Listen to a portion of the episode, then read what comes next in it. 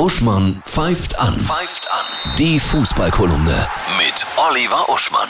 Hallo Oliver, ich grüße dich. Hallo Annette. Es war eine Woche der Wut im Fußball, ne? Ja, da ist Thomas Tuchel ähm, zum Interview gegangen am Expertenpult, wo ja unter anderem Lothar Matthäus äh, steht und hat so witzig und wütend zugleich herumgefrotzelt nach dem Motto, äh, ja, da wundert ihr euch, ne? 4 zu 0.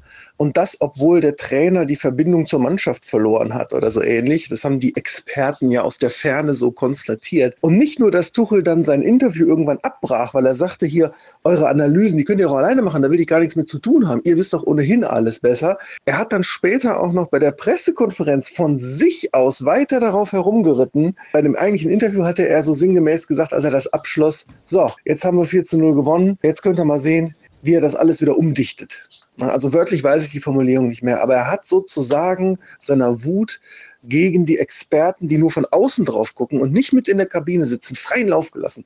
Und das Interessante ist, die Menschen in den Kommentarspalten sind auf der Seite von ihm und nicht auf der Seite der Presse, die immer alles besser weiß. Das ist auch ein Sinnbild für den Zeitgeist. Ja, noch eine heftige Wutgeschichte gab es beim Derby, zweite Liga Braunschweig-Hannover. Die Ultras sind völlig ausgetickert.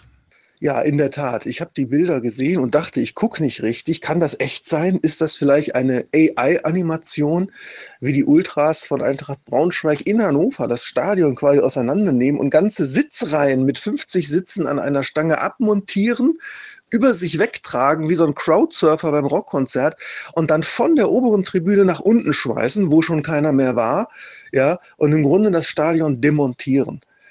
Das war richtig krass, wobei ich von einem Hannoveraner gehört habe, dass die auch noch viel schlimmere Dinge in der Vergangenheit gemacht haben, die man im Radio gar nicht sagen kann und bei denen sogar ja, Quälerei und Mord an Tieren eine Rolle spielte. Also es gibt schon einen Grund dafür, warum es äh, zu den Ultras und den Hooligans äh, von Eintracht Braunschweig einst sogar ein deutsches Spielfilmdrama gab. Jetzt haben wir noch was Positives. Ja, dies sei kurz unser erfreuter Schulterblick zurück auf die Woche alle Clubs außer Union Berlin, die 1 zu 1 gespielt haben in Neapel, haben ihre Spiele in der Champions League und in der Europa League gewonnen. Also auf internationalem Parkett macht der deutsche Fußball momentan ein hervorragendes Bild. Und Bundesliga, das Topspiel. Spitzenspiel des Wochenendes ist natürlich VfB Stuttgart gegen Borussia Dortmund. Und man kann es, wie gesagt, nicht fassen.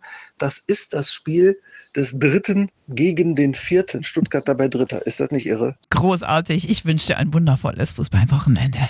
Dir auch, Annette. Tschö.